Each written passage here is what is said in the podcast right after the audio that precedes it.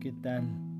Bienvenidos a un capítulo más de Más allá de la conciencia, donde encontraremos reflexiones, pensamientos y seguramente una palabra de aliento para las personas que hemos perdido un poco el control de nosotros mismos. Comenzamos.